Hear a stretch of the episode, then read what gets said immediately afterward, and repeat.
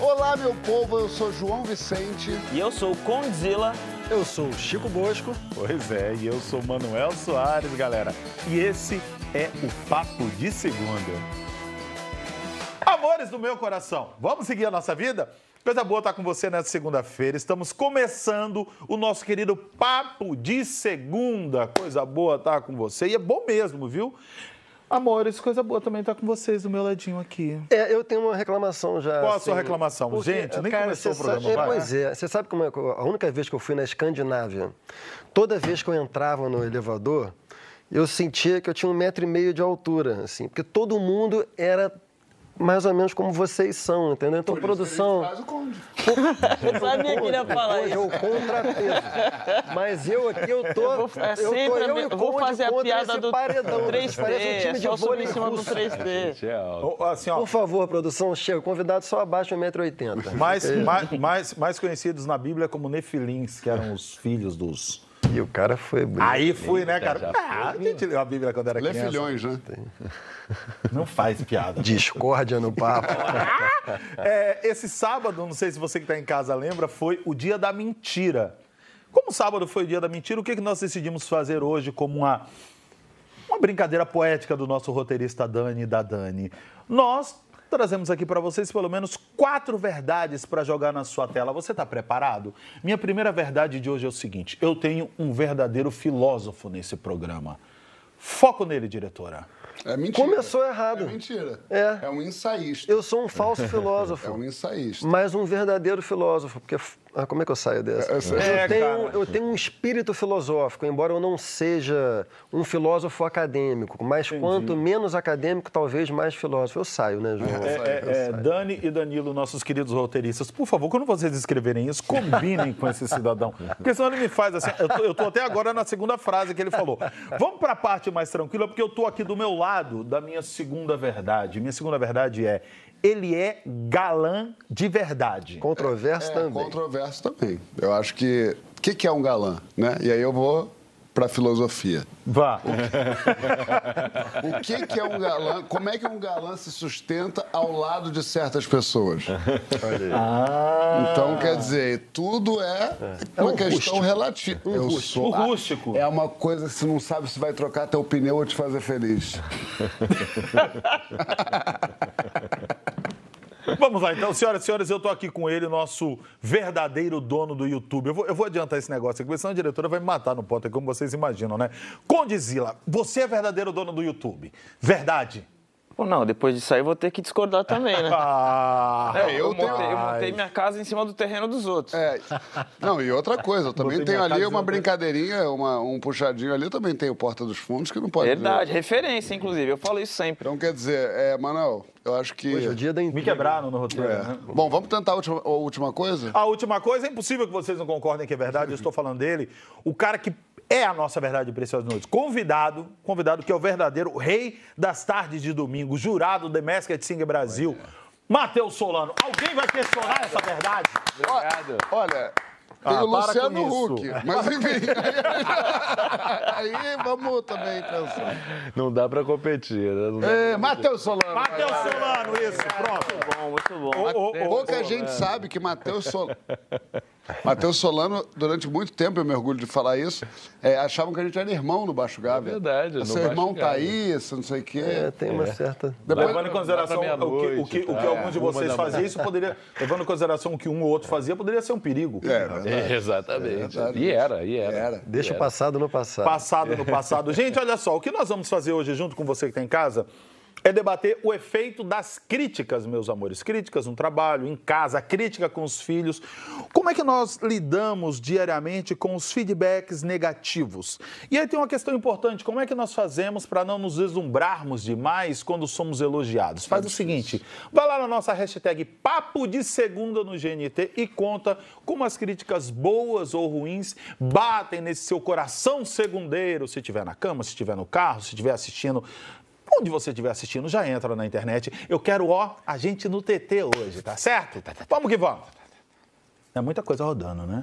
Vem cá, é, você no The Masked Singer, você julga as pessoas por trás de uma fantasia. Como é que tem sido esse exercício de neutralidade? Você, quando faz o seu julgamento, você é o bonzinho nessa hora, Matheus, ou você é aquele cara mais carrasco e diz: vamos lá, vou apertar até sair? Olha, mano, eu sou o carra... eu sou o palhaço, né? Não sou nem, nem bonzinho, nem carrasco. Eu já, de, de, de início eu já falei, eu vou ser o melhor, pior detetive que vocês tiveram aqui. E fui me divertir, e, me, me divirto muito lá, se a energia é toda muito em cima, são pessoas com energia muito boa, Ivete, Edu, Sabrina, Thaís. Então a gente se diverte muito. Edu não tanto. E da Edu é bom. Edu médio. Tem que falar. É uma né? energia é mais controversa, mais de Ele é fianco. pai, agora está sensível, vamos elogiar. Tá, ah, tá. É, mas então é um lugar que eu, eu, eu coloquei, bom, vou me divertir, né? Não, não vou me, me comprometer, estudar, quem será que está ali por trás da mágica, eu vou me divertir. E o programa é muito divertido, desde a primeira pessoa que saiu, foi o Paulo Betti, já saiu falando, poxa, eu me diverti muito, que barato botar essa fantasia e tal, então... É, eu acho que esse é o grande barato do, do programa, muito mais do que, é claro que o, da vida, o né? prêmio em dinheiro ou, ou- ou uma pessoa que está aspirante a cantor e que ganha e tal, isso é muito bacana, né? Mas a, mas a brincadeira eu acho que vem em primeiro lugar, né? Isso em tudo, né? É. Na vida, né? A gente ser feliz em primeiro lugar, né? Eu, eu curto porque a impressão que eu tenho quando eu vejo você é que você está se divertindo em tudo que você faz. Muito. Mas o fato de ali você realmente se permitir se divertir, isso me chamou a atenção. Inclusive, você que está acompanhando a gente em casa, não sei se já parou para ver com calma o que Matheus Solano faz no The Masked Singer Brasil. Se você não olhou, a gente separou uns trechinhos Não para você isso, ver. não Brasil, isso. presta atenção nisso que acontece. Não faz Roda aí, isso, diretora. gente, por favor. Eu sou uma mulher chique. Além de apresentar esse programa, eu tenho amigos maravilhosos. Olha com quem eu ando. Estou falando de Matheus Solano. Lindo. Vai, Matheus. Isso? Olha. Você adivinhou que é filho de Oxum, É, adivinhou. você, pra você se olhar Quero lindo, maravilhoso. Ai, Você é bonitinho? Gostou, dessa, gostou da aposta secreta? Amei. Matheus Solano, você, que é o porta-voz desse grupo, por favor, levante-se. faz uma posição de yoga aí pra gente. Faz um yoga aí. Caramba! Gente, Isso aqui é um porta-voz de responsa. faz Dá um giro nesse Dá uma look alongada aí pra gente ver, dá uma alongada. Yo. Matheus, diga-nos, quem é o primeiro mascarado que vocês vão salvar? Primeiro a ficar.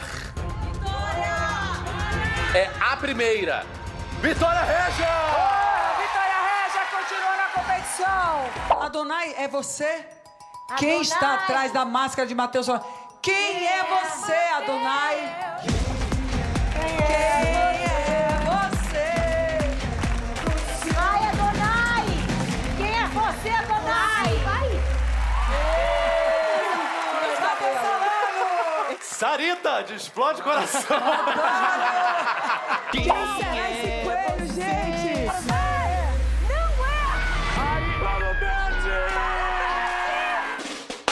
Era o Floriano Peixoto. É, eu lembro. né? Maravilhoso o personagem Floriano Peixoto. É, é. Ali Ah, na hora que você levantou, eu achei que era o Munha. É. Deu aquela puxada assim. Que era espíritos do mal. Gente, faz uma posição de yoga aí pra gente. Gente, Gente, é verdade. Sabrina Sato é você! Sabrina! Tudo bem com vocês? Amor, amor é, eu quero saber o seguinte, Matheusão.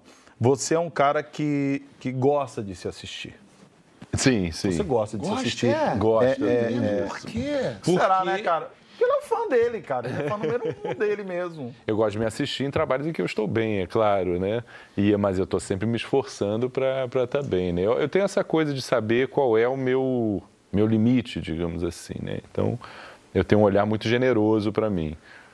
Né? E, Nós, e como eu, público, ainda não perceberam. eu gosto de ver e, e ver uma reação ali, ver, poxa, ali eu marquei um gol com esse personagem, com, né, nessa participação. Félix gostava? Eu gostava muito de, assi- de me assistir de Félix, maravilha. porque eu me divertia fazendo, eu ficava muito feliz com a resposta positiva do, do público, que era um reflexo de eu estar me divertindo fazendo. E se me divertia vendo. assistindo Que também. pessoa saudável. É. Isso, isso é Admirável. plenitude na vida. Agora, é, é, Chicão, eu queria saber o seguinte: por que, que a gente tem essa necessidade de receber elogios? Por que, que a gente gosta tanto disso? Qual o efeito? É, nem todo mundo, né? Assim. Eu não gosto. Você não, você não se importa. Não, mas é porque eu sou, eu sou, eu sou mais Você já é uma unanimidade. discreto. Você é discreto. Não, não, eu não gosto de. de- Mais seguro. Mas se Não, é de, de- Essa de é melhor chamar palavra, mas- atenção. Não gosta de chamar, só Não ouvir verdade. É, só- mas, mas você vinha dizendo sobre pessoas que por, por acaso gostam. Por acá, hipoteticamente. Hipoteticamente gostam. Hipoteticamente, eu diria que esse é um tema importante na filosofia, Manuel, que é o tema da luta por reconhecimento. Ah, que ele é... fala, eu choro.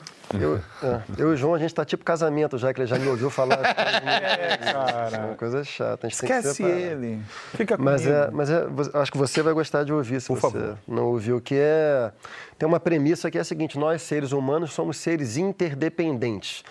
Mas interdependentes não só no sentido de cooperar para que uma comunidade possa sobreviver economicamente, é muito mais do que isso. Somos interdependentes no sentido psíquico, subjetivo. É, somos seres intersubjetivos. O que, que isso significa? Que nós precisamos do reconhecimento uns dos outros é, para sentirmos que a nossa existência social é legítima, é, é validada. Sim. A gente precisa ser validada pelo outro. Então, o elogio, ele é, na verdade, assim, uma forma de reconhecimento. No fundo, ele é uma manifestação de reconhecimento. Ora, as pessoas que não têm reconhecimento, eh, elas sofrem lacunas psíquicas muito graves. Crianças, por exemplo, que não tiveram ou sentiram por alguma razão que não tiveram reconhecimento dos cuidadores, né, sob forma de amor paterno, materno. Essas crianças elas, elas, elas crescem com uma lacuna psíquica grave, assim, tem uma tendência a se sentir muito inseguras no mundo, muito fragilizadas. É, pessoas que sofrem preconceito social sistemático vão também crescer com uma lacuna psíquica grave, normalmente sob forma de ressentimento ou de ira, de revolta, né? Então eu diria que a questão fundamental é essa, assim, nós todos, naturalmente, alguns mais, alguns menos, é, mas todos nós temos uma, uma necessidade estrutural fundamental do reconhecimento do outro, né? É, Você falando é legal porque as marcas ficam, né? Ficam. As marcas ficam. Sem né? dúvida. Isso é. Ô, ô, ô, Conde, é, por acaso na sua vida, você obviamente é um cara que é super avaliado nas coisas que faz, e avaliado inclusive pelo resultado das outras pessoas. O que as outras pessoas fazem vira um resultado na vida do Conde do que o Conde é. Alguma crítica já virou combustível para você, ao invés de te jogar para baixo? Cara, que pergunta legal, assim. E uma oportunidade bem incrível, assim, para responder isso, mais uma vez, de diversas formas, em um milhão de camadas. Porque, tipo, a gente que vem de quebrada, de periferia, a gente já está acostumado com a porta fechada, né? Então tem que chamar muito atenção e passar pelas primeiras críticas que antigamente, por exemplo, a gente que trabalha com entretenimento, algum executivo tinha que aprovar o que a gente fazia. Eu sou nativo do digital, então acho que é uma coisa muito. Eu, eu começo numa época que eu tenho uma oportunidade diferente. Eu tenho uma oportunidade em que a audiência aprova o meu conteúdo. Ah, geralmente, eu gosto muito de receber crítica, principalmente crítica de quem já fez mais trabalhos do que eu, ou crítica de quem vai me ajudar a dar o segundo, o terceiro, o terceiro passo. Naturalmente, eu olho para onde eu gostaria de ir, mas eu sei, imagino ali quantas etapas a gente precisa avançar e eu vou respeitando etapa por etapa. E, na minha cabeça, eu acho que as pessoas que já chegaram nesse lugar conseguem me dar algumas dicas para avançar para a segunda etapa ou para a próxima etapa. Mas isso é uma coisa minha. Não necessariamente todas as pessoas gostam disso, né? Então, quando eu vou mostrar meu trabalho para pessoas que eu amo, admiro, eu acredito que vai somar na minha carreira, primeira pergunta que eu faço: que, aonde eu poderia melhorar? O que, que poderia ter feito diferente? Não, foi incrível. Não, não, não, não. Na minha cabeça, elogio não vai levar a gente a lugar nenhum. Principalmente por causa do digital, né? Porque a audiência já mostra mais ou menos aquele resultado. Se é positivo, se é negativo. Acho que o João deve ter vivido isso por muitos anos no Porta dos Fundos também, né? No digital você dá o like, dá o dislike, comenta, responde o comentário. Então isso naturalmente é um crivo ali se você está sendo bem avaliado ou talvez não mal avaliado, avaliado de uma maneira que você não gostaria. Há Mas quanto tempo você, você começou a sentir isso no digital? Você começou com o seu canal, quanto tempo faz? comecei meu canal há 12 anos, Caramba. mas o terceiro, quarto videoclipe já bateu um milhão de visualizações em menos de um mês. Só que eu não sabia se isso era competência ou sorte. Daí o clipe seguinte deu um milhão em duas semanas. Só que eu encontrei o nicho ali do mercado. Então sempre procurava melhorar e não é, que essa audiência ia conseguir me enganar ou é, massagear ali, dar um afago no meu ego de que, de que aquilo ali estava funcionando, porque eu queria desbravar e construir pontes aí para chegar em novos formatos, já que esse formato é mais democrático. Não, mais uma vez, Só o for- deixar, não, só Fale. deixar registrado que o Conde está falando a verdade mesmo. Assim, desde que a É? gente começou o programa aqui, volta e meia ele manda uma mensagem assim, aí, como é que tá? Uhum. Tem alguma coisa para me dizer, para melhorar, tal, não sei o que. Eu falo, não, velho, tá tudo certo. Ele fica meio desconfiado, daqui a pouco ele vem, e aí, como é que tá? Tem alguma coisa aí para falar? Não, sempre dá pra melhorar, mas tipo assim, isso é uma coisa minha, assim, né? Não necessariamente todas as pessoas gostam. Não, a, a- a- a pr- primeira vez que eu fui na casa do Conde, lá na praia, agora já, né? É. É, é, a gente passou duas horas metendo pau no canal dele. Eu e ele falando mal do canal dele. É um exercício bom É, melhorar. cara, e aí, e- e- e aí quando eu parava de falar mal, ele, não, mas tal coisa é ruim. Eu falei. é, é, é, e ele gosta desse negócio de, de falar mal na cara, assim. Ele, ele- Esse negócio de falar mal na cara funciona, João, porque assim, é, eu até acho que falar mal pelas costas é um, um exercício, sei lá, um, um casal foi lá em casa. Quando o casal saiu, fica aí minha senhora botando defeito no casal. Isso é. Sim, faz parte do, tô certo, da né? vida social. Como é essa questão? Você acha melhor falar, fazer a crítica na cara ou faz a crítica depois, faz a crítica chegar até a pessoa? Como é que você vê isso? Eu gosto dos dois.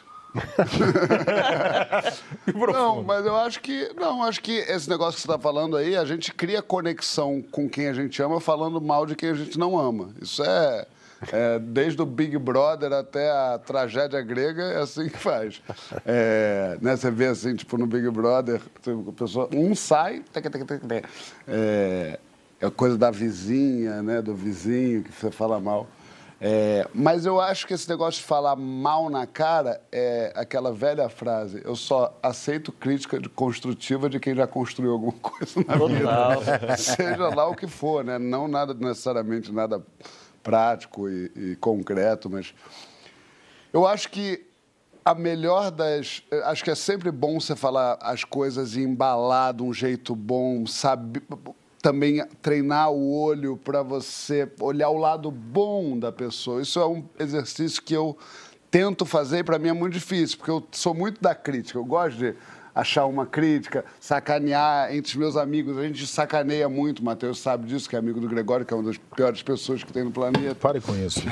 Não, mas é sério, tem essa. é- é- é- é- crítica é, é fonte de humor. E gente que gosta de fazer humor. O João é praticamente um sommelier da crítica. É. Mas também treinar o olho para você ver o que há de bom nas pessoas num- na vida adulta é, é- é importante, necessário. É, Agora, eu acho que o- os piores críticos da gente somos nós mesmos, assim. E, e eu sou muito duro comigo, assim, em relação ao que eu faço, às coisas que eu faço. Então, sempre fui muito duro. E eu acho que a autocrítica vem como um- uma espécie de lastro muito conveniente para você ou não pirar, ou para você se, se motivar sempre. É, tem uma frase da Sandy que eu gosto muito, que ela foi vaiada num VMB, e aí falaram assim, como é que você lida com as críticas? Ela, ela falou, com o mesmo, com o mesmo desprezo do- que eu lido com os elogios. Eu simplesmente não ligo. Nem sei se a frase é dela, mas é boa. É, Agora, o que, eu, o que eu acho mesmo é que as pessoas têm que lidar com a autocrítica, têm que viver né, pensando, se criticando de maneira suave. Agora, as pessoas, e aí eu falo para você, Brasil, Ei, meu pai. As Foca pessoas nele. têm que parar de se autoelogiar. Isso é uma coisa que eu acho de uma cafonice. E é- os autoelogiadores têm, uma, têm técnicas é, inovadoras. Eles fazem de vários jeitos. É, não é na cara, né? É, não, os que se autoelogiam. Tem o Humble Bragger, que fala, sou uma academia louca como a do Oscar para me dizer que eu sou o melhor ator do Brasil, do, do mundo. Sabe esse tipo de... Ou a pessoa conta uma história longuíssima que no final você vai ver que ele é um um puta de um gênio, ou espirituoso, ou tal. Tem uma coisa muito que rola agora, que é a pessoa que se elo- elogia o outro se elogiando. Às vezes até quando alguém morre. Pô, outro dia, um colega que eu não vou dizer o nome, alguém morreu, ele falou assim, fulano morreu. Me lembro quando ele entrou no meu camarim e disse, fulano, você é o melhor ator da sua geração. meu Deus do céu, o homem morreu. ele Morreu e não tá aqui nem pra Ele não desmentir. pode desmentir. Eu posso falar isso de qualquer um. Mas faz-se muito isso. Faz-se muito isso. Faz-se e eu muito acho que isso. tem uma falta de vergonha na cara, que eu tô falando brincando, mas eu acho que é um hábito muito estranho que eu vejo por aí. O autoelogio. Eu acho que as pessoas têm que se autocriticar com, com, com gentileza, mais do que se auto-elogiar com tamanha sem vergonhice. Agora, acho que o mais, o mais in- incrível, importante que você falou foi esse de treinar o olho, treinar o ouvido né, da gente, né? Saber quem é essa pessoa que É. está, né? Da onde é que está vindo essa crítica ou esse elogio, né? E às vezes não é uma pessoa que construiu alguma coisa, às vezes é uma criança que tem um olhar Bom, renovado, um olhar realmente eh, vi- vi- virgem, tocado, né? E aí ouvido, né? aquilo você tem que, opa, você é obrigado a- lidar com jogo, aquilo, né? É, e eu não sei se é exatamente para filtrar ou se é para olhar com mais interesse. Eu não sei se se filtrar, porque filtrar parece que a gente vai criando camadas, Camadas e camadas e daqui a pouco tá, É. Fala aí, né? mas é incrível esse negócio que a gente leva mais a sério crítica do que elogio, né? Tipo, Bom, é, é um... pro- Não. Mas é porque ó, um pra um, a- né? o É, elogio, Comentário. É, Um elogio é um combustível para você continuar onde você está. A crítica é um elogio para você Ah, mudar o se- seu sei caminho. lá, sei lá, mas tem né? assim também. Eu acho que a crítica ou o elogio depende também de quem está fazendo. Porque, sei lá, a hora que é, é, uma Fernanda Montenegro diz, Matheus, você é maravilhoso. Bom, por mais que seja um elogio, é um elogio que vem com hipertexto para você de um outro lugar. Sim, da boca Você que entende? saiu aquilo, É, né? então assim, isso que eu queria até ver com você. A crítica e o elogio por si só é importante ou depende da boca que saiu? Ah. Porque isso pode mudar completamente. Primeiro é a boca, né? Primeiro é quem, quem, quem falou, e depois é, é o conteúdo. Mas isso me lembrou a história do, do Sérgio Rezende, tava, a gente estava num filme, e aí ele falou para o Eduardo Galvão, querido, saudoso, perdemos para o Covid. É, e aí ele, ele, ele falou, Ô Eduardo, o seu trabalho está maravilhoso. Dia seguinte, o catering e tal, veio, veio, veio a, a comida, né, o almoço da gente, o frango não estava bom. Aí ele falou, pô, esse frango tá maravilhoso. Aí o Eduardo fez assim. Eu tenho que ver também que boca é, essa, né? Da onde É, não, mas eu acho que essa parada que ele falou, assim, tem muita gente que fala, pô, mas fulano tá me criticando porque quem é fulano na lista do pão? Isso também pode ser usado como subterfúgio para você não querer ouvir crítica e você meio que descredibilizar a crítica de É. todo Mas mundo a gente faz para se manter. É, é, tem que ter ali o equilíbrio. Tipo, ouvir, como o Matheus falou, ouvir, Ouvir. é obrigatório. Ouvir, repassar É. e tal. Claro que não de uma pessoa que não gosta de você, mas de uma pessoa que tem minimamente afeto por você, ouvir antes de falar, não, mas. O cara que ouve crítica e fala não mais já perde para uma mim. coisa que você falou que me, que me incomoda muito, que é uma pessoa é, medíocre, assim, criticando muito duramente uma pessoa excelente. Eu me lembro, você falou da Sandy, teve uma vez que um, um ou mais jornalistas de cultura estavam sendo muito duros com a Sandy, assim, criticando a Sandy, como se fosse não, uma, uma cantora sertaneja, cafona, com repertório cafona etc e tal. Foi quando E de o- Santo Amaro veio ele. Caetano veio e fez a seguinte observação, gente, a Sandy, eh, ela tem uma performance técnica, vocal, que é excelente e que é superior à performance de vocês que estão criticando os seus respectivos campos, entendeu? Então tem uma coisa que não... Mas acho que a gente aceita melhor as críticas ruins pra gente. De que a gente não conhece, de que a gente sabe que não é um bom realizador, né? É. É. Até, Comentário de alguém que a gente não conhece. A gente vai dormir pensando.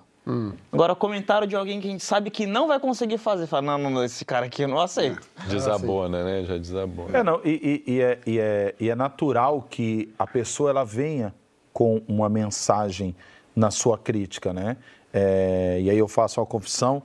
Às vezes você recebe a crítica e na hora você recusa. Você precisa de um tempo para amadurecer essa crítica.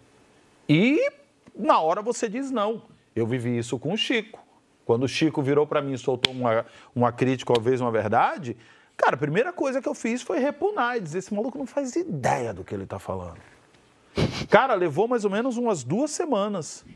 Cara, quando bateu e as pedras começaram a se encaixar, cara, me deu um- quase que uma depressão.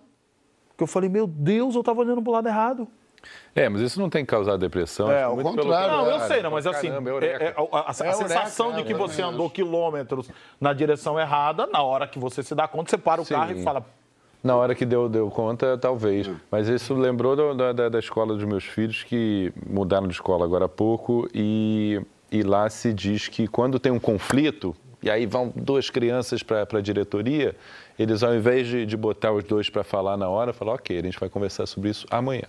Agora vocês voltem para a coisa. Não dá esse tempo. Dia seguinte, aí você continua querendo bater nele? Não, então eu pensei melhor, que não sei. então tem uma coisa do tempo, não reativo. Para E a gente zerar o não- afeto, que o, o afeto ruim, o afeto reativo, né? Causa uma resistência e aí você não consegue elaborar, né? E hoje a gente pega isso dá- daqui e reage na hora. Exato. E diz Grande problema. muito antes de pensar Exato. qualquer coisa. Mas você sabe que crítica é uma parada que, sem, sem mentira, e o Chico está aqui para me, não me deixar mentir. Eu amo ser criticado. Como você falou, quando eu sou criticado, eu não tenho menor dificuldade de assumir, de, de, de assumir que eu tô errado ou que eu pensei mal ou qualquer coisa assim. E juro que me dá uma sensação de evolução física. Me dá um negócio tipo, porra, então Mas isso num contexto amoroso, né, João? sempre. Mas eu só tô Você falando. é um cara que funciona muito bem. Mas eu contexto tô falando de amoroso. contexto amoroso. Pô, é, inclusive de gente que eu não conheço. Porque se a pessoa for ah, carinhosa, dizendo, olha, achei legal o que você fez, você quer dizer, mas tudo certo. Não é questão de eu conhecer ou gostar da pessoa. É questão. Aí, acho que pra vida, né? Ninguém se fala assim, teu livro é uma bosta, você vai falar, bosta é você. Se o cara chegar lá e falar, "Hum, é aquela parte lá, achei que não sei o que, não mas fala, é, esse cara tá me considerando. tem essa- Mas a sensação de evolução, para mim, é instantânea. Eu e o Francisco, por exemplo, já várias vezes, é, é, nunca brigamos, mas, pô, não gostei disso que você fez, na hora resolvi. Adoro brigar com o João. Nunca conseguiu. Adoro brigar. Nunca conseguiu. Conseguiu? Não, você desarma. Porque eu reconheço quando eu tô errado. Tem, tem uma situação também da, da segunda crítica positiva após a crítica construtiva. Pô, você mudou, hein? Pô, faz tempo, né, cara? faz tempo que eu mudei, né? Você fica esperando aquele reconhecimento mais rápido, né? É, não, eu, eu, eu, eu, eu dou real para vocês, assim, que eu vejo vocês falando, a sensação que eu tenho é que, de fato, a mudança, ela é um processo. Eu tenho muito medo de quem, que eu dou, a pessoa muda rápido, você me entendeu? É, ou a verdade dela não era sólida, tão sólida dentro dela, ou a mudança dela não é tão verdadeira quanto ela está me entregando. Eu acho que a mudança real, ela passa por um, por um processo, um processo que talvez seja doloroso, porque essa verdade equivocada ela levou um tempo para se construir dentro da gente. E né? levará um tempo para se E reconstruir. levará um tempo né? para se desconstruir. E porque- esse limbo é angustioso. É difícil. angustioso. Você fica um pouco sem Mas referência. então você está falando né? exatamente de mim. Porque foi exatamente o que eu falei. Para mim é rápido, não tem processo nenhum. Eu ouço, é, Mas eu acho- analiso e na hora, sem problema, Mas- sem nenhum tipo de Mas eu acho- vaidade, de segurança. Não, eu É, falo. mas é é, que, é- é que assim, eu acho, eu acho que o corpo que ocupa conta nessa hora, Joãozinho, porque é, eu, por exemplo, fui um corpo e fui uma pessoa no cenário da minha vida que eu sempre fui muito criticado. Então a crítica doeu muito. Então, quando a crítica batia, já tinha uma memória afetiva de dor que, maluco, ardia demais. Você Ah, então entende? você está não, então você tá falando do antes, né? background, não, da- não de qualquer pessoa que assume rápido entendeu? tem Então, um assim, processo. eu, acho, eu, eu acho que, obviamente, é, você tem N situações, N dores na vida que eu não conheço, mas assim, é, é, é, as críticas, quando ela batiam em você, provavelmente você tinha uma, uma, um- uma agenda de resiliência talvez tão montada que você conseguia lidar com essa crítica e avançar. Essa agenda de resiliência, por exemplo, em mim, ela não estava tão forte assim, a ponto da crítica ela virar construtiva de uma hora para outra. Eu sempre achava que era pessoal, porque as porradas que eu tomei sempre foram muito pessoalizadas. Então é muito difícil você entender o processo construtivo da crítica. Mas eu vejo que você e o Conde têm isso com muita tranquilidade. A crítica faz um bem danado assim na vida de vocês. Você Agora, entendeu? sabe quem está nos criticando agora fortemente? Isabela, nossa diretora. Isabela, nossa diretora, dizendo que a gente precisa. é, um, dia, um dia a gente precisa contar para as pessoas a nossa história de que, que, você me, me arrancou da raiz, assim, disse: ó. Um dia eu prometo para vocês que eu vou contar essa história para vocês aqui. Gente. A gente vai ter que chamar um intervalo agora, mas na volta nós temos um dilema. Quero saber de vocês: problemas a gente escolhe ou são eles que escolhem a gente? Será que dá para selecionar quem a gente vai deixar nos irritar? Isso é possível. Conta pra gente lá na hashtag Papo de Segunda no GNT como você organiza fi- a fila de problemas na sua vida. Como é que você coloca um atrás do outro? Fala que eu tô doido pra saber, tá certo? Vamos subir pro TT hoje. Beijo, daqui a pouco a gente se encontra. Amores do meu coração, vocês estão vendo que nós voltamos com o nosso querido Papo de Segunda e com ele, que é a solução dos nossos problemas, Matheus Solano. É, Acabou, gente, acabou. ah, acabou, tá o tudo problema, certo, tá tudo problema. resolvido. O homem toca piano e faz tapete. O que, que a gente quer mais da vida? Gente, a gente debate agora é, o nosso gerenciamento da energia vital. Quais problemas você prioriza na sua vida? Será que dá para escolher assumir ou não um problema? Não sei. É, mais vale você ser feliz ou você ter razão? Essa pergunta é a pergunta de milhões. Fala o seguinte, vem junto com a gente lá na hashtag Papo de Segunda no GNT e responda essa pergunta, pelo amor de Deus. Mas antes de abrir o nosso debate, olha só o vídeo da comediante e roteirista Natália Cruz. Dá uma olhada nesse vídeo se isso não tem alguma coisa a ver com você. Roda aí, diretora. Deixa eu contar um negócio aqui. Eu tava dirigindo, parei no sinal vermelho, um cara veio e bateu na minha traseira. E aí ele já saiu do carro, ligou o pisca-alerta, ficou ali na, na rua acenando. Eu olhei pelo retrovisor e acelerei. Eu deixei o homem lá e, e fiz assim. Aí você pensa, nossa, você tem muito dinheiro. Não é essa questão. Eu olhei no retrovisor e vi assim, gente, quem que é esse homem? Se ele for uma pessoa grosseira e se ele eh, me estressar, será que ele tem seguro? Será que vai ser no meu? É o sinistro? Aí à noite é mais um WhatsApp que eu tenho que responder desse senhor, da seguradora. Quanto que eu pago para não ter isso? É um amassado? Meu Deus, me dá esse amassado agora. Obrigada, Senhor, pelo amassado. Eu assino aonde? Então aí me deu uma paz deixar esse homem ali na estrada e, e indo. Porque não é assim. Meu filho tem muitos problemas aqui para resolver. Não venham furando essa fila dessa forma. O que, que vai te doer mais? É esse amassado? Meu filho, eu vou cantar parabéns para esse amassado, fazer aniversário de um, dois, três anos. Né? Não vai me abalar. Eu não tenho esse tempo. Eu não tenho esse lastro de, de energia. Tá? Eu quis compartilhar porque me deu um- uma paz grande. E aí eu vou falar para vocês, vai que ajuda. Vai que tem uma aí que você pode pegar para si para deixar esse tanto de trem que vem junto. Tá? Meu amigo, maravilhoso. ela merece uma brava. conversa. Conversa Ela é é maravilhosa. problema resolvido. Problema resolvido. Meu amigo Matheus, quero saber o seguinte: você é da filosofia da Natália? Antes um amassado no carro do que na alma? Olha, ne- nem todo mundo pode né, da- da- se dar o luxo de deixar o amassado no carro, mas existem amassados e amassados, né? E hoje a gente trata tudo como um amassado no carro. Né? Qualquer comentário aqui nesse, nesse, nesse inferno de celular é um amassado no carro. Não pode, gente, não pode. Não pode levar a sério eh, eh, tudo isso, né? A gente está vivendo um momento em que a, a opinião de todo mundo importa.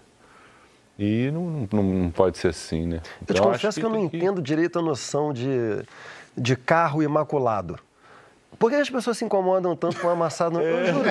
Vai aqui na garagem, agora você vai ver meu carro. Meu carro tem uns sete amassados. Uns quatro não foram meus. Viu, Ana Alice?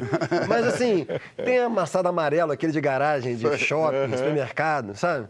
Tem tudo, tá empenado, não sei o quê. Nunca me ocorreu ir um Mas não gera um de desconforto ouro. quando você passa perto dele assim? Mas nenhum.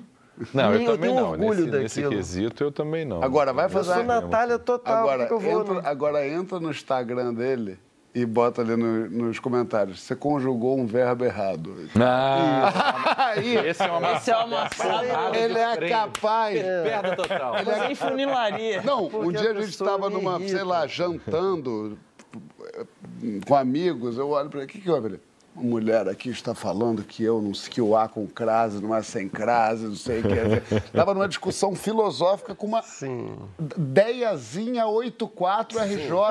Aborrecido. Eu dou um boi pra não entrar, mas dou uma boiada pra não sair. Não dá boi, não. Tu dá um bezerro no um bezerrinho magro.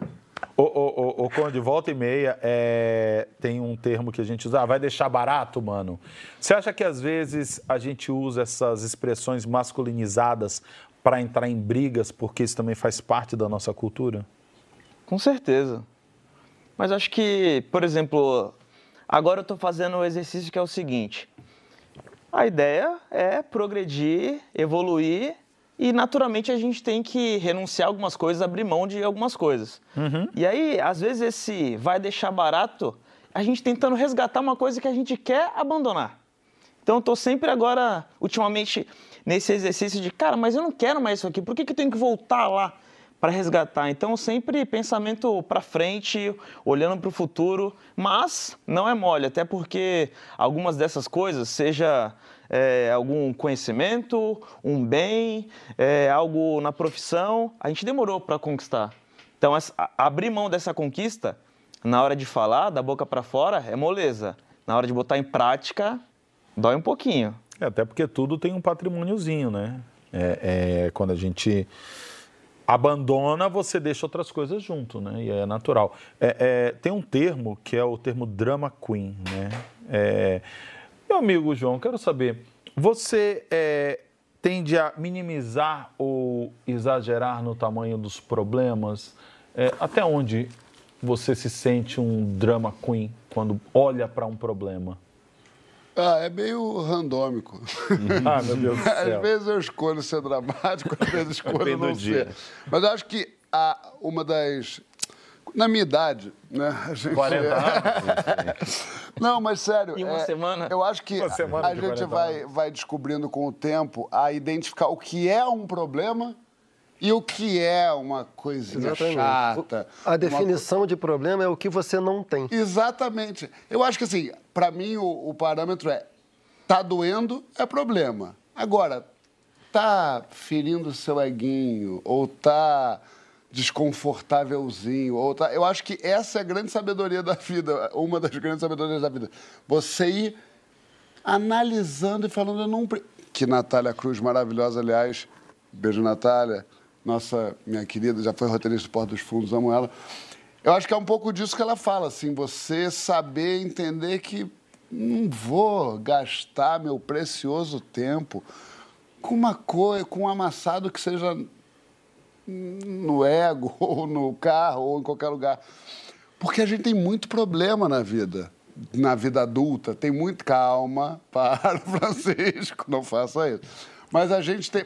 a- maioria das pessoas. Isso, agora, Não, só não. Não, a gente tem muito problema, pô. A vida é dura, cansa, não sei o quê, não sei o que mais. Então, saber identificar o que, que merece atenção, merece nossa energia, eu acho que é uma, uma, uma evolução nas nossas vidas. Total, concordo. É, mas assim, por exemplo, o- o- quando você é pai, parece que a dimensão dos problemas e dos. e tudo vira uma coisa muito maior. Né? Principalmente quando o problema é com os nossos filhos. Porque aí é, qualquer coisinha infla e você tem autoridade paterna, você tem a, a- a- a- essa, essa, essa benção divina de ser exagerado. Você, por exemplo, Matheus, é, você é daquele que diz, foi nada, levanta, bora, bora, bora, tá tudo certo, bora, papai tá contigo, bora. Ou você é do que diz, meu filho arrancou a tampa do seu dedo. Temos que levar você no hospital. Isso aí. E a, foi a tampa do dedo, gente. Sem tampa do dedo, a pessoa. Como é você? É, eu faço parte desses que, que, que, eh, valorizam o problema, né? Valorizam Ah, é? o. Não, valorizam não de, de, de- de exagerar o problema, mas eh, assim, o que baliza a gente são os problemas, né? São, são as coisas em que a gente tropeça, né? Acho que o erros na educação dos filhos, por exemplo, que vai balizando a gente, não é o que eu acho que devo fazer, né? É quando eu fiz errado. Ih, fiz errado. Opa, então não faço mais aqui. É isso que vai estreitando o nosso caminho e nos mostrando o caminho certo, né? São os erros, são, são os problemas, né? Mas, mas ó, não foi isso que você me perguntou, né? Não, não transformo lagartixa em jacaré nesse, nesse lugar, não. Mas também é, é, tem uma coisa engraçada que acontece com um casal, né? É, quando um é, não dá valor, aí o outro dá valor demais. Então a gente acaba é, trocando um pouco esses papéis de vez em quando, eu e Paula, né? Mas normalmente eu sou o cara que minimiza aí o, o ralado no joelho, ao invés de sair correndo para um hospital. É, é, isso, isso é muito interessante porque para nós que somos, que somos pais, a gente fica muito de olho na, na reação dos filhos nesse aspecto, né? É, daqui a pouco eu quero fazer uma pergunta para você, Conde, mas, Chico, é, quando nós pensamos a sociedade hoje, é muito comum a gente ver é, os jovens, principalmente nessa dualidade política que existe, é, alguns dizem que os jovens de esquerda, eles estão muito mais tendenciados a viver uma situação de depressão por conta dos problemas do que o jovem de direita. É, rapaz. E isso, isso eu fiquei pensando assim, você já parou para pesquisar sobre isso, para entender? Saiu uma pesquisa recentemente, né? uma, uma pesquisa grande assim nos Estados Unidos que foi objeto de, de muita controvérsia e tentativa de interpretação desse fenômeno. A pesquisa dizia justamente isso que o Manuel falou, né? que os jovens identificados com o pensamento que eles lá chamam de liberal, né? que seria um pensamento de esquerda, eh, estão muito mais propensos à depressão do que os jovens eh, identificados a um pensamento que lá seria de direita, conservador. né? E aí tem. E agora, a partir de agora, eu vou basicamente apresentar aqui os argumentos que meu amigo Pablo Hortelado apresentou numa coluna dele do Globo. Tem duas grandes linhas de interpretação sobre esse diagnóstico. A primeira vai dizer o seguinte: que as pessoas de esquerda, elas em geral reconhecem mais os conflitos do mundo. Então, para as pessoas de esquerda, a desigualdade social em todas as suas formas é um, é um grande problema, um problema que as atinge pessoalmente. A, a ameaça climática é um grande problema, um problema que as, que as atinge né, frontalmente. Enquanto que, para as pessoas de direita, as desigualdades não são tão graves assim. As pessoas de direita, por exemplo, do ponto de vista econômico, tendem a, a enfatizar mais o problema da pobreza do que da desigualdade, né? E pelo menos certa parte da direita nem sequer reconhece que é um problema do clima, né? Portanto, não vai sofrer com ele. Então, nessa primeira linha de interpretação, que favorece mais o pensamento de esquerda, né? como já se viu, a esquerda seria mais lúcida. É, e a lucidez faz sofrer, porque a lucidez significa uma, um acolhimento dos conflitos do mundo. Bom, uma outra linha de interpretação vai dizer o seguinte, que a esquerda não é apenas lúcida e reconhece os conflitos do mundo. A esquerda contemporânea estaria super exagerando alguns dos conflitos do mundo. Então, a esquerda contemporânea estaria transformando pequenos conflitos em grandes problemas, transformando lagartixa em jacaré, como disse o Matheus aqui. Poderia dar inúmeros exemplos. Um exemplo que eu acho é, particularmente assim é, contundente, claro, é a questão do- dos avisos de gatilho, por exemplo. Né? É, em universidades dos Estados Unidos, estou me referindo aos Estados Unidos porque foi onde a pesquisa foi feita e é onde, em geral, esse campo emana. Né? Isso costuma chegar ao Brasil vindo dos Estados Unidos. Em algumas faculdades dos Estados Unidos, por exemplo, é, na faculdade de Direito, por exemplo, tem faculdade de Direito em que os professores já não conseguem lecionar disciplinas sobre legislação relativa a estupro, porque alunos ah, alegam que o tema lhes dá gatilho, produz trauma e que eles não são obrigados a assistir aquela aula. E conquistaram esse direito, de fato, de não assistir uma aula numa faculdade de direito sobre legislação relativa a estupro. É, então, nessa linha, a, esquerda estaria sensível demais. E essa extrema sensibilidade é, torna impossível que os jovens se conciliem minimamente com o mundo, Porque, veja, é, eu naturalmente sou contra a violência, a dominação, a opressão, mas é muito possível de que nós seres, que nós seres humanos sejamos em alguma medida feitos dessa matéria. Então, assim, uma coisa é você tentar minimizar isso, né? E ter, uma sociedade a melhor possível, em termos de harmonia social, de igualdade. Outra coisa é não suportar qualquer nível de poder, de opressão. Então, eu particularmente, Manuel, considero que as duas linhas de interpretação estão corretas. Uma, impress uma impressão, Bosco, que isso pode ter a ver também com quem a gente estava conversando aqui antes de começar o programa, sobre a história do indivíduo e do coletivo, né? de, de que a esquerda tenta botar o máximo de coisas no mesmo saco, enquanto a direita dá, dá valor ao indivíduo, à individualidade. Né? É muito mais fácil você lidar com, só com você do que tentar, peraí, né? É isso, né? Quer dizer, resolver os problemas do mundo e botar as Sim. coisas num, num, num coletivo, Sim. né? Que a direita tem uma tendência a valorizar mais o indivíduo. O indivíduo. E a esquerda aí vai esbarrar é, no indivíduo, quando quer botar indivíduo. todo mundo no, no mesmo saco. Depende de qual Sim. indivíduo. Indivíduos muito bem escolhidos que eles vão Porque, na verdade, eu diria, eu formularia até de outra maneira. Eu formularia que a defesa do indivíduo, dadas as condições sociais que nós conhecemos, ela acaba valorizando os indivíduos privilegiados. É. Sim, sim. Né? Isso aí. Não, e é, e é, um, e é, uma, e é uma valorização assim é, muito grotesca que, por exemplo, a gente tem Rafael Braga que passou anos preso por causa de detergente. Teve esse modelo aí, que para mim não é modelo, é um criminoso que arrancou a perna de uma criança, de um jovem, depois ele acabou morrendo. Do acidente? Do, um acidente do, aqui no Rio de Janeiro. Estava bêbado, acho. É, e, e, já foi liberado. E estava cento caralhado. Sérgio Cabral está dando dica de série. Bom, aí, aí, aí é, é... Agora, é... aí já dá quase que um colapso. É, é... Conde, quando a gente, por exemplo, está falando, você, no caso, é um empresário. E, obviamente, que você precisa saber escolher que brigas comprar, presumo eu. Isso tem que acontecer.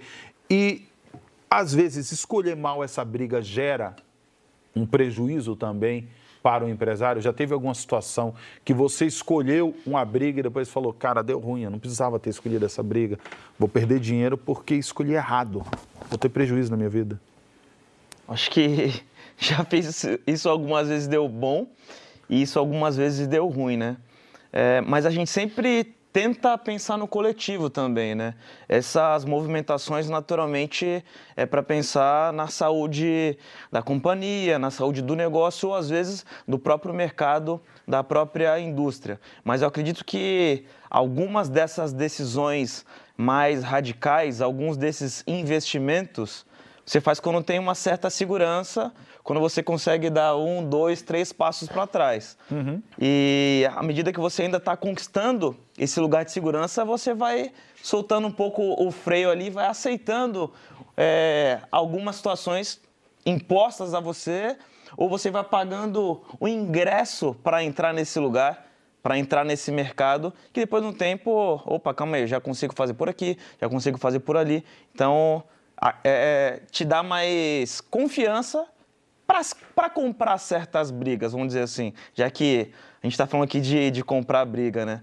Mas essas brigas muitas das vezes são urgentes, são necessárias, principalmente quando pensa na, ali na, na nossa comunidade, quando pensa na nossa indústria, ou quando pensa principalmente para regular alguma coisa aqui dentro do nosso território, quando algum player de fora quer impor alguma regra aqui para gente. É, e até porque toda, toda luta coletiva ela também é individual, né? Ela passa por uma esfera individual e está tudo certo também. É, meu amigo João, alguns dizem que os problemas eles se resolvem sozinhos às vezes. A gente dá. Qual seria a melhor tática, se você é adepto dessa visão, para o cara sentar e esperar o problema se resolver sem que isso enlouqueça ele? É, não sou dessa visão, não. Acho que os problemas têm que ser, quando são problemas, né? Quando né, a gente De já fato, passou são... pelaquele, pelaquela peneira do, da, da, da, do nosso próprio critério.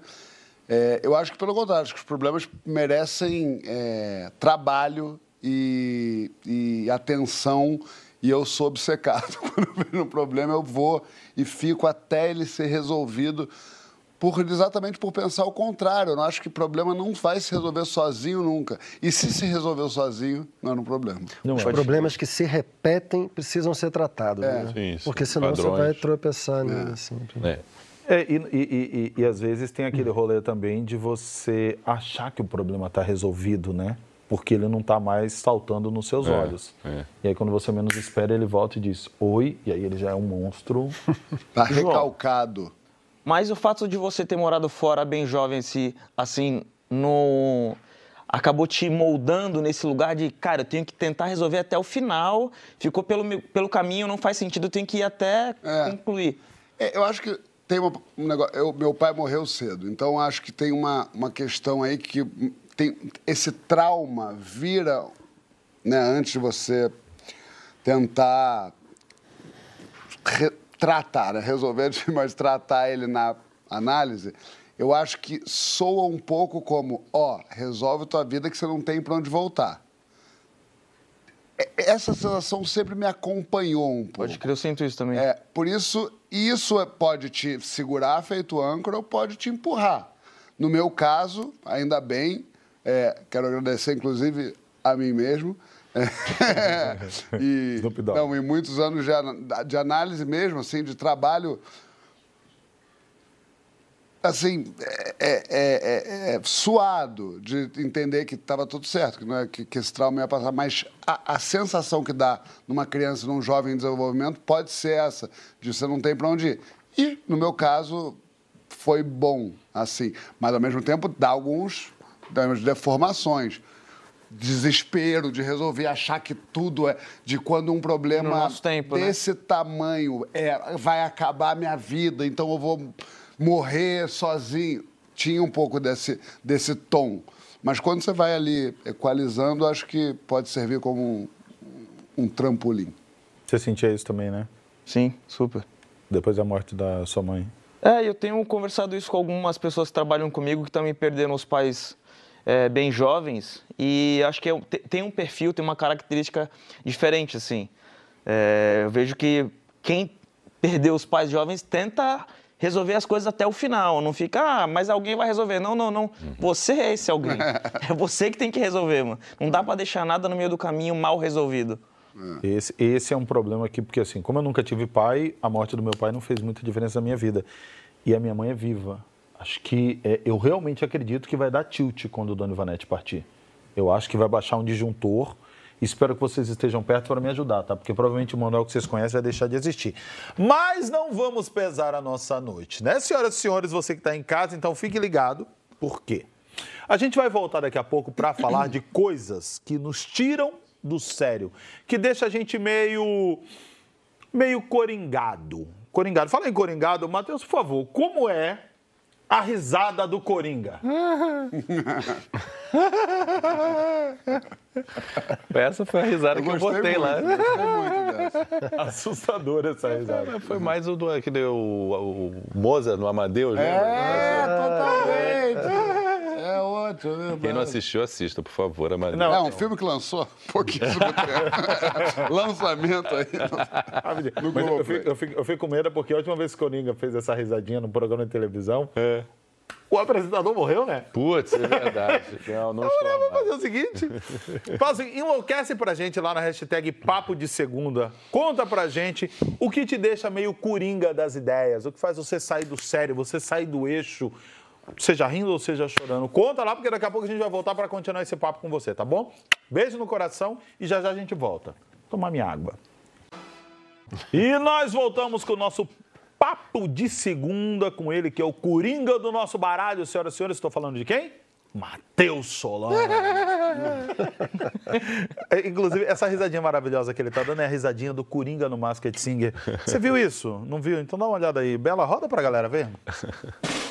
Gente, o que é isso, s'il vous plaît? Uma claquete de ouro? S'il vous plaît, s'il vous plaît, s'il vous plaît. que foi? Não, não, é entrada totalmente sem verdade. Vocês não acharam, gente? Achei. Ai, Vamos repetir cara. isso daí. Como diriam os franceses, s'il vous plaît, s'il vous plaît.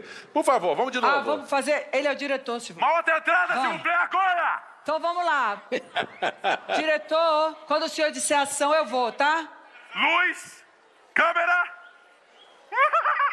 Ação. Ai, você arrasou, galo. Babababa. Ó, Silvio Silvio Play. Ô, Mateusão, a doutora manda essa risada. Agora deu certo, diretor? Péssimo. Mas é baixo orçamento, a gente não pode ficar repetindo, só tem um filme. Play, não mexa com o meu play.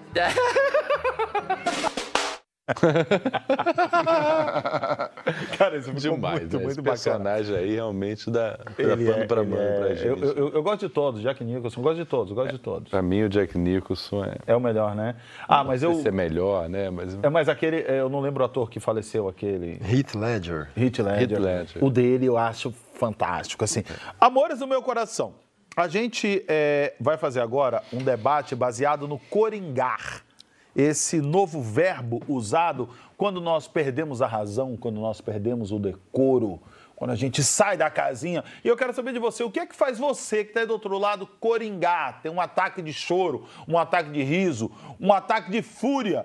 E tudo isso muitas vezes no lugar errado. Pois é, vem rir de nervoso, vem enlouquecer junto com a gente no nosso hashtag Papo de Segunda no GNT. É, você encarnou perfeitamente o Coringa. Não, mas foi assim, tipo, a gente tava vendo, raramente a gente viu o Matheus ali, a gente só viu o Coringa. Imagina. O que que esse personagem ele significa pra você, Matheusinho? Acho que para mim, para todo mundo, né? Acho que é realmente é o significado desse, desse verbo aí, inventado aí, coringar, né? Porque a gente vive numa sociedade que nos enquadra, nos encaixota, nos compartimenta, né? E muitas vezes a gente quer sair desse lugar e ou então a situação infla de, inflama de, de, de, de tal forma em que você é obrigado a sair, né? Então, acho que o Coringa, em algum sentido, representa uma liberdade de ir contra os, os, os padrões que nos são enfiados pela goela, né, di- di- diariamente, né. Eu vejo que você é mais fã do Coringa do que do Batman, né? Tá nítido. Ah, quem não é, né? Bem que no primeiro Batman... Certamente que ator não é, né? Pois é, pois é. Eu sempre falo que fazer vilão é melhor porque o vilão tenta parecer mocinho. Então você já está fazendo pelo menos duas personalidades, né? O Batman era um playboy, né? O Batman era um playboy bom, rico. Traumatizado, cara. Todo um trauma ali. Vida mole. É igual eu e o lá, pai morreu. É, não, a situação é delicada. Não, é muito legal o que o que estão se fazendo agora, né, com, com os filmes de herói e tal, tentando realmente colocar os próprios filmes do Batman anteriores a esses, né, a trilogia e tal que a gente viu, colocando questões muito sérias, muito bacanas de serem discutidas num filme de, de herói para adolescente. Acho muito legal. E essa inversão que a gente viu aí no último Coringa do Batman ser o grande vilão, justamente por, por ele compartimentar numa, numa sociedade acabada, arrasada, né? Que, que sociedade, por que sociedade está lutando o Batman, né? Se ele for continuar sendo o milionário Bruce Wayne, a gente já está errado. Né?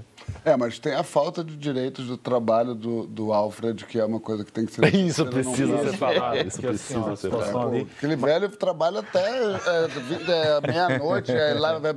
Ah, meu carro, esqueci meu carro, Alfred. Aí, Velho carro. 25 Fora horas que- por dia. É hora que Aquele tem. playboy ligando assim, pra Alfred. fora, fora que ele trabalha na casa e na caverna. Era Isso. onipresente. Não, e aí ele mandou o carro, quando o Batman chega tem sopa. O Alfred está mandando um carro e fazendo uma E ainda sopa. cuida, É da, sozinho. e ainda cuida da vida emocional dele. Quer dizer, a gente tem que falar sobre isso. escravidão. É, um horror. É um Cadê o absurdo. Sakamoto? no A gente precisa falar sobre Alfred. não é suficiente, Bru. Ou seja, é- é, a gente tem que tomar cuidado, que às vezes a gente mete uma de herói e a gente tá sendo Batman na vida. Ô, ô, ô, Chico, amor da minha vida, você é um cara. Não, é verdade, né? Porque às vezes a gente mete uma de herói. Você tá? Chico, você é um cara, você é um cara é, é, analisado. É, quando a gente faz análise, a gente olha para dentro, se trata, trata as questões. A gente gerencia melhor esse coringar? Ou não? O coringar já é uma forma de você também Então, primeiro que eu estranho um pouco quando a gente fala analisado, porque eu acho que a, a análise é um processo infinito, né? E eu, particularmente, considero que a análise ela tem uma certa margem de manobra em relação ao seu inconsciente, mas ela não cura propriamente, né?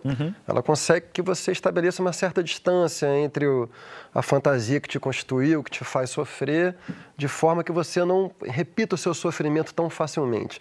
Mas eu queria tentar fazer uma pequena fábula aqui, não sei se eu vou conseguir, que me ocorreu agora, assim, que é as pessoas que, que têm um trauma, é como se no fundo da cabeça delas é, morasse um, um animal, um lobo branco, assim. E o que acontece? É, algumas palavras, algumas situações que costumam ser as mesmas. acordam esse lobo. Esse lobo, quando ele acorda, ele acorda furioso. E ele começa a te morder. Quando você está sendo mordido pelo seu lobo, você começa a morder quem você considera que acordou o seu lobo. Né? Isso é uma carnificina. No final, você está banhado de sangue, a pessoa que você mordeu está banhada de sangue e o lobo continua branquinho, imaculado, volta lá para o fundo da caverna. Depois de três dias, vai dormir, até que ele vai ser acordado de novo. Desde quando você começou a chamar narcisismo de lobo? pois, pois é. Narciso ganhou, ganhou um. Pois é. é. Mas tem uma outra maneira de você lidar com o lobo. E isso eu acho que a análise ajuda.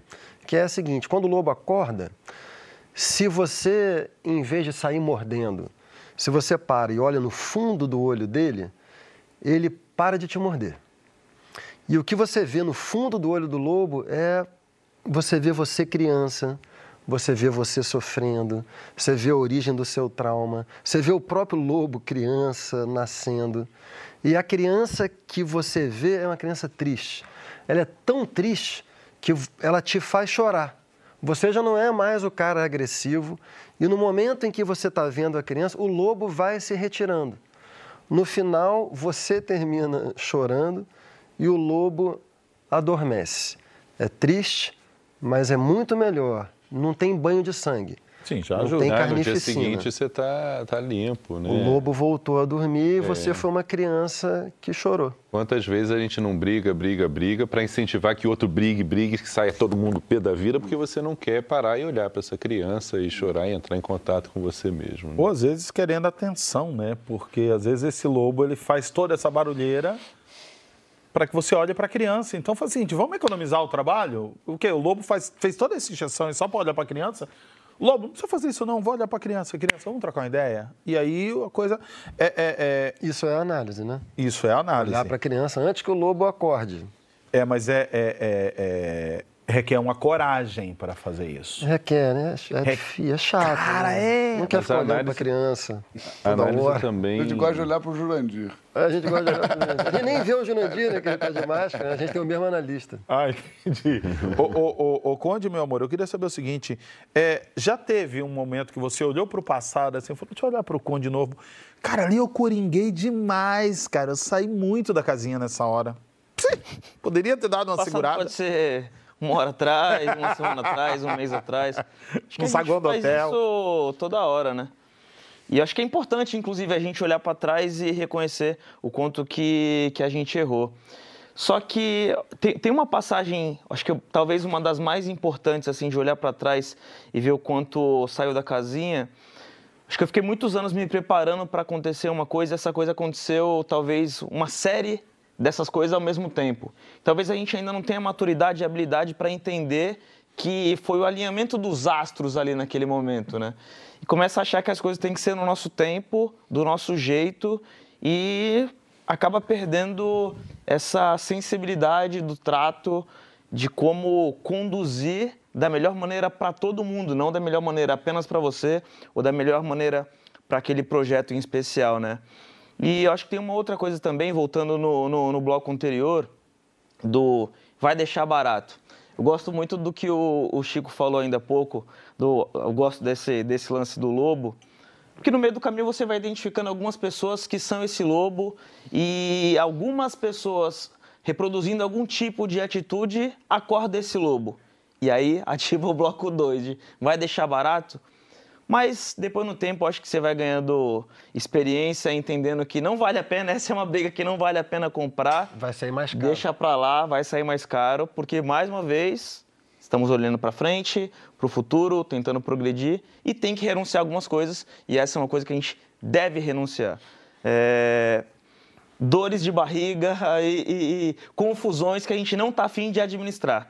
Tem coisa que não faz sentido nenhum, mas pelo fato de você estar sempre se provando que, inclusive, consegue entrar em briga que não é chamado e conseguir resolver mesmo sem ninguém te pedir ajuda, opa, calma aí, isso não é mais pra mim, cara. Então acho que eu tô nessa agora, tô tentando ficar zen. Não significa que eu consigo, mas acho que esse é o é o A exercício. tentativa. A tentativa é a melhor coisa Igual nessa escovar o hora. dente, é todo dia, não tem que pedir, tem que sempre fazer. É, e vamos, vamos, vamos, vamos tocar o bonde.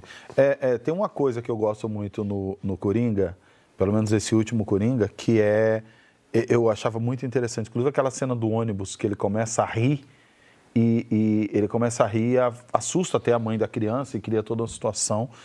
E eu já me vi nessa hora assim. Joãozinho, você já, já se pegou rindo ou tendo algum tipo de emoção que para o contexto foi considerado inapropriado de do nada. E o pessoal, que deu? No, no... Não, não, nunca tive isso.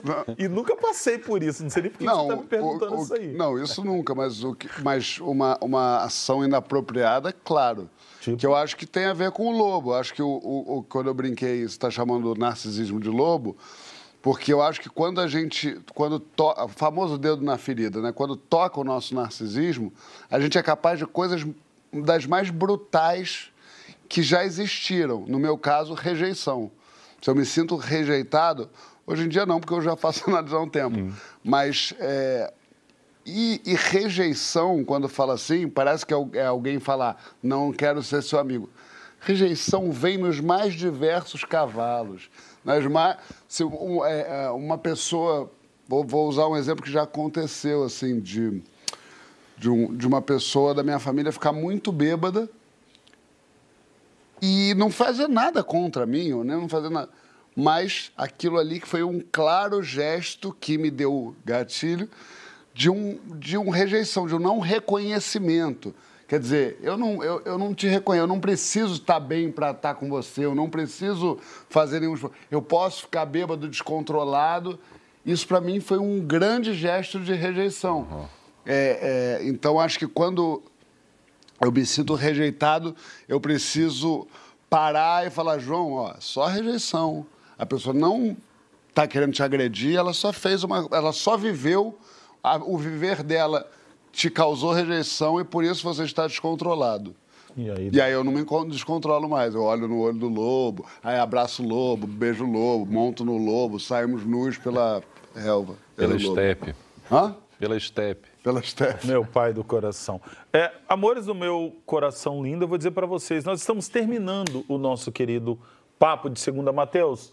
Coisa boa ter você Mas aqui. não, já, mas acabou, peraí. meu Não, amor. agora a gente tem um intervalo igual musical. Obrigado. Daqui a pouco. No intervalo a gente volta a 11 e meia. É, uma, uma e meia a gente volta. Sério, assim, ó, sério mesmo, foi muito rico ter você aqui. Alguém já Recomendo veio duas que a vezes? galera que assistiu assista no Globoplay de novo. Por favor. Porque foi muito bacana. Acho que Alguém você- já veio duas vezes? Já. Cara, já, inclusive eu vim duas vezes, eu era, fui entrevistado, e com certeza arrastaremos você de novo Ah, por para essa favor, temporada. por favor. por Obrigado. favor. Será Eu já entendi. Agora Uma já alegria te receber de novo aqui, muito bom. É, Obrigado. Obrigado. Meus meu amigos- Semana que vem? já daqui a Obrigado. pouco. Semana que vem não vou, vou, vou estar em Santos. Ah, tá vendo como é que é? Já começou, já começou a Tá meter a agenda difícil. É. Eu quero aproveitar e mandar um beijo para a irmã do Chico, com quem eu isso? Calma. estudei. Ah, Não, eu estudei. Peraí, Júlia. Um beijo para você, um beijo para minha irmã também que ouve o, o Beijo Segunda. Júlia. Bom, então já eu vou mandar um beijo para a esposa do Francisco não. Ana. Bom. Um beijo para você. Que Júlia, beijo pra você. E assim, ó, senhores amigos debatedores, eu dizer a vocês que eu tô ficando muito feliz com o nosso entrosamento. Acho que, acho que a liga tá chegando, a galera de casa também tá gostando, tá vindo? Deixa, deixa minha irmã Tá fora vindo? disso. Hã? Júlia. Tamo junto, meu povo. Coisa mais linda, ó. A luz vai baixando, isso já começa a me dar um soninho, cara. Uma coisa assim, né? Pessoal, você que tá em casa, aproveita e vai descansar também. Vai dormir. Tá na hora. Sonha com essa risada absurda do seu.